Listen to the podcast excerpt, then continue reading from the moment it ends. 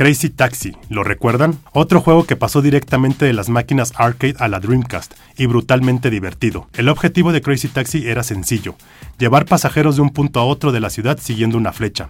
La cosa es que la flecha no es un GPS, sino que simplemente te dice la dirección del destino y si a eso le sumas el tráfico y los obstáculos era una auténtica locura de videojuego.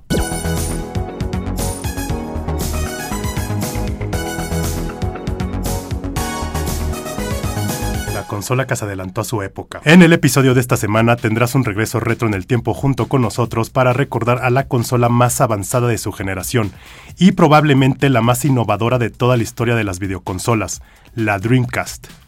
¿Qué onda pandilla? ¿Cómo están? Otro jueves que nos vemos con un episodio que este chisme se va a poner bueno de videojuegos. Si no te gustan los videojuegos, también quédate porque siempre se aprende algo nuevo todos los días. Ando un poco malo de la garganta, de antemano perdón por si se me va la voz de repente, pero cumpliendo con ustedes como todos los jueves, con un nuevo episodio. Recuerden suscribirse al canal, síganos en Spotify y en todas las redes y Vamos a darle rápido y tendido. La Dreamcast fue la primera en llegar en la sexta generación de consolas de videojuegos, de la mano de Sega en noviembre de 1998 en Japón y a finales de 1999 en el resto del mundo. Es hasta la fecha la última consola de Sega, tras los desastres comerciales de la Mega CD y de la 32X, la Sega Saturn había sido la esperanza de Sega para la quinta generación, pero tras los lanzamientos de la primera PlayStation y de la Nintendo 64, la consola de Sega se encontraba en un tercer lugar.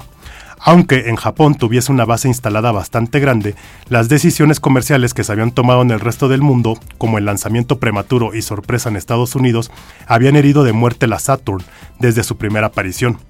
Desde 1996, la batalla se consideraba a dos frentes, PlayStation contra Nintendo 64, es decir, Sony contra Nintendo. La situación en el mercado americano era tan preocupante que cuando en 1997 Bernie Stoller, antiguo presidente de Sony en América, se convirtió en el nuevo presidente de Sega en América, fijó como su absoluta prioridad la desaparición de la Saturn a favor de una nueva consola. Sega también estaba sufriendo cambios organizacionales en su matriz. El nuevo presidente, Soichiro Irimahiri, no confiaba en la división interna de desarrollo de hardware, con lo que contactó con una empresa externa liderada por Tatsuo Yamamoto, para trabajar en secreto sobre el proyecto americano. Cuando Hideki Sato, director del Departamento de Desarrollo de Hardware, se enteró, dejó bien clara su disconformidad e inició su propio diseño. Mientras Sato y su equipo usaban la arquitectura SH4 de Hitachi y el procesador gráfico Video Logic Power BR2 con el nombre en clave Katana, Yamamoto y su grupo usaban el popular estándar 3DFX Voodoo y tras muchas vueltas el mismo procesador SH4 bajo el nombre Dural.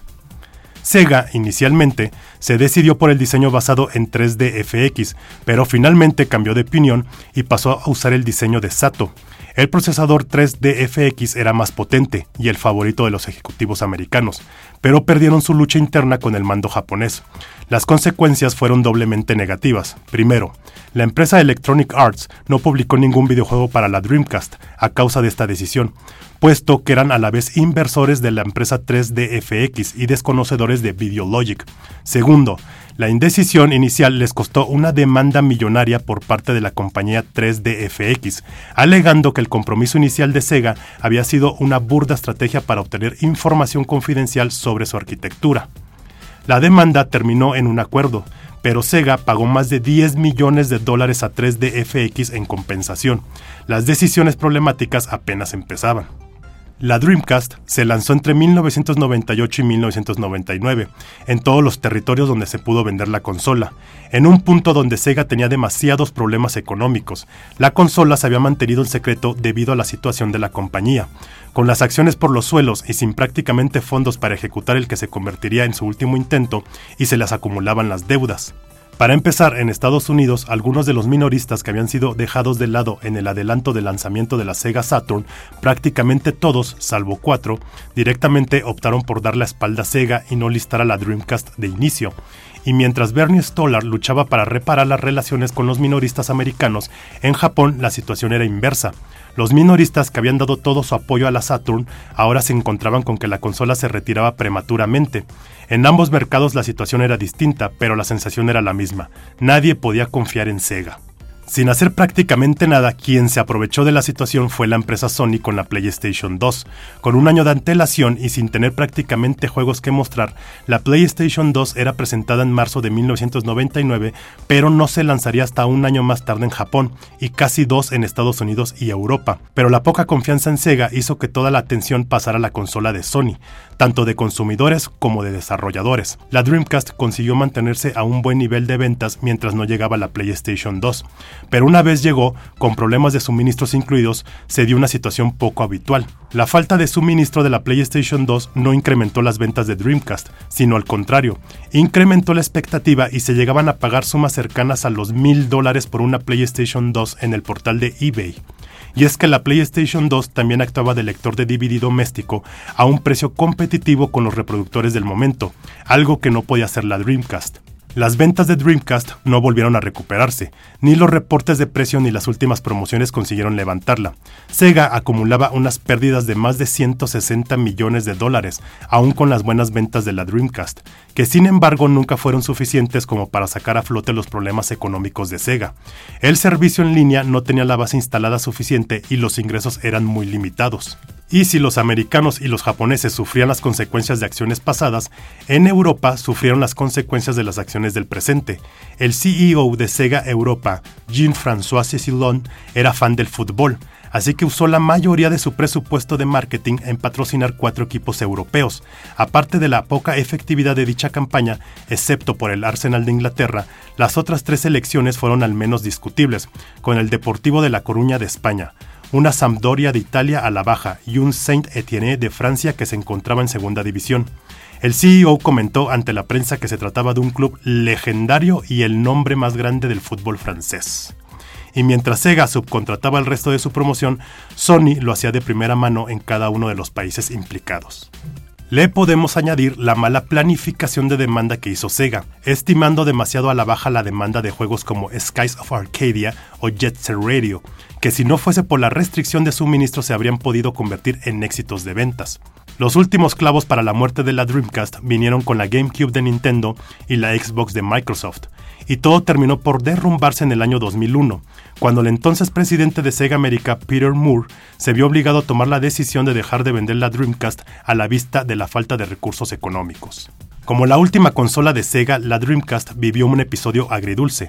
Sin duda una consola increíble, pero víctima de las circunstancias que la rodearon. Gráficos revolucionarios, diseño compacto, mandos muy prácticos y un catálogo de juegos impresionante deberían haber asegurado su éxito. Pero el manejo de Sega de sus anteriores lanzamientos y sus errores estratégicos frente a la PlayStation 2 la convirtió en una consola injustamente apartada antes de tiempo. La Dreamcast fue con diferencia la consola más avanzada de su generación y probablemente la más innovadora de toda la historia de las videoconsolas.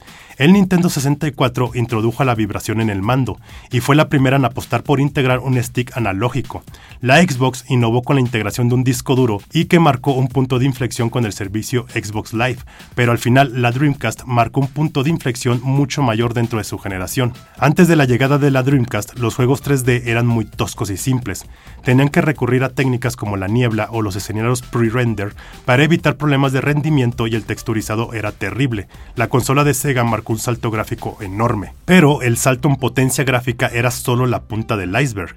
La Dreamcast fue la consola más avanzada de su generación porque introdujo avances tan importantes como la Visual Memory, mejoraba la experiencia de juego y era casi una consola en miniatura, y también porque vino acompañada de una enorme cantidad de periféricos, incluyendo desde una pistola hasta un teclado y un mouse, y porque contaba con un modem y con todo el software que necesitábamos para conectarnos a internet y jugar en línea. Hoy parecerá algo ridículo, pero estamos hablando de una consola que llegó en 1998. La Dreamcast dio un enorme salto a nivel de potencia. Fue la primera en empezar a difuminar la barrera entre una consola y un PC, y sentó las bases de las consolas que utilizamos hoy en día, con las que podemos navegar por internet y jugar en línea. Ahora, antes de irnos, vamos a recordar algunos videojuegos importantes de la Dreamcast. Este, no incluí muchos, nada más varios así. Este, ahí déjenme en sus comentarios cuáles recuerdan y también unos datos curiosos que les voy a contar. Vamos pues. El videojuego Sonic Adventure. Si el paso del 2D al 3D de Super Mario supuso un antes y un después para la saga, con Sonic pasó algo similar, aunque el salto no fue de tanta calidad. Al principio, el primer juego en tres dimensiones del Erizo Azul fue un auténtico éxito para crítica y fans, pero con el paso del tiempo el juego ha envejecido regular. No obstante, no hay que olvidar lo que significó para el personaje y sigue siendo un título icónico de la consola. ¿Recuerdan Resident Evil Code Veronica? Si Resident Evil 4 fue la apuesta de Nintendo por la saga de zombies, Code Veronica fue lo propio por parte de Sega.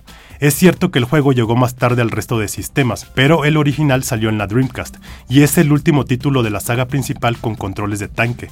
Para los fans de la vieja fórmula, este fue el último juego de la saga, y aunque es sobresaliente, sí es cierto que se nota que la fórmula clásica se fue quedando poco a poco sin gas. Virtua Tennis. Hasta Virtua Tennis, los juegos de tenis eran bastante discretos, y este fue el primer gran juego de este deporte, con 8 jugadores reales y 10 ficticios. Estamos ante un título de simulación que marcó un antes y un después en el género. Crazy Taxi, ¿lo recuerdan? Otro juego que pasó directamente de las máquinas arcade a la Dreamcast y brutalmente divertido. El objetivo de Crazy Taxi era sencillo, llevar pasajeros de un punto a otro de la ciudad siguiendo una flecha. La cosa es que la flecha no es un GPS, sino que simplemente te dice la dirección del destino y si a eso le sumas el tráfico y los obstáculos era una auténtica locura de videojuego.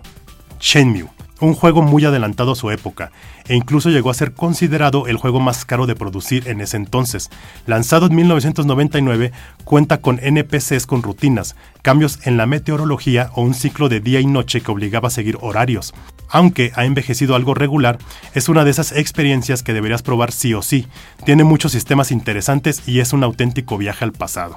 Ese juego de Shenmue vamos a hacer un episodio especial del videojuego porque sí es una historia que está muy buena y se las voy a traer el próximo año. Marvel contra Capcom 2. Es natural que la Dreamcast contara con tantos buenos juegos de peleas, y es que las máquinas arcade fueron un auténtico filón para la consola de Sega. Con combates 3 contra 3 y un sistema de asistencias, fue el juego que cimentó el sistema de los juegos de lucha con asistencias y combates por equipos. Y ahora sí, para terminar, vámonos con los datos curiosos. Ahí va. La espiral del logo de la Dreamcast era en origen naranja, que es el que se encontraba en todas las regiones NTSC, excepto Canadá, donde era rojo. En las regiones PAL, en cambio, el logo era azul. Esto se hizo para evitar disputas de copyright con Tibola, un editor de videojuegos DVD alemán. Es la primera consola en introducir el servicio en línea como estándar. De la misma forma que gozó de grandes juegos, estos trajeron grandes innovaciones. Alien Front Online es el primer juego en línea de consola con chat de voz dentro del juego. Fantasy Star Online y Skies of Arcadia tenían contenidos descargables y Jet Set Radio popularizó por primera vez el uso de la técnica cel shading. La variedad de ediciones especiales de la consola es impresionante, como por ejemplo su variante de Hello Kitty. Y este fue el recuerdo retro sobre probablemente la mejor consola de la historia que muchos de nosotros todavía soñamos en lo que podría haber llegado a ser. pues ahí estuvo banda, recordando una consola que fue demasiado avanzada para su época, demasiado potente. Lástima que Sega no le pudo dar esa estrategia de marketing y también tomar unas decisiones como el CEO de Europa patrocinando equipos europeos de fútbol que pues nada que ver, pero bueno. Eh, también fue, pues fue víctima también de que salió la PlayStation 2, luego salió la GameCube, el Xbox y pues se fue quedando hasta, hasta el fondo de la, de la tabla, ¿no? Yo sí la llegué a tener, de hecho me la vendió un amigo que ya no, ya no la quería, pero este, sí llegué a jugar varios juegos. Era también tenía un problema que la consola era muy pirateable, pirateable entonces, este, pues digamos, yo tenía tres juegos originales y los demás eran piratas. Entonces, o sea, también eso le afectó en las ventas. Eh, fueron muchas circunstancias. Qué lástima que se presentó así. Pero ahorita se, la pueden conseguir por, a veces por Mercado Libre o en expos así retro. También yo la he visto. Si pueden, neta, nada más por nostalgia, cómprenla. Este, compren unos juegos y van, no se van a arrepentir. Van a, van a, cuando la vean van a decir, esta consola sí estuvo muy, pero muy avanzada en una época que todavía no se entendía lo que era un juego en línea. O sea, yo, yo me acuerdo que lo llegué a conectar y pues eran modems de ¿cómo se llama? Pues del internet cuando iba empezando, ¿no? Antes era muy lento, o sea, me acuerdo que estaba jugando un, un, este, un NBA 2K y se alentaban los, este, los jugadores. Entonces, o sea, pero era la innovación, porque eran los primeros días que decían, ay, güey, estoy jugando con alguien en Europa, ¿no? Y yo estoy en México. Entonces era, era, otro, era otro mundo en ese entonces, ¿no? O sea, era la época de finales de los noventas, entonces todo era revolucionario, ¿no? Pero, pues ahí estuvo. Si alguien este, tiene recuerdos de esta consola, déjenos en los comentarios. Eh, síganos en todas las redes sociales y suscríbanse al canal, que eso nos ayuda. Compartan el video, que también ayuda. Y nos vemos el próximo jueves para un especial de Navidad, que ya se viene la Navidad también. Suscríbanse al canal, no les cuesta. Vámonos.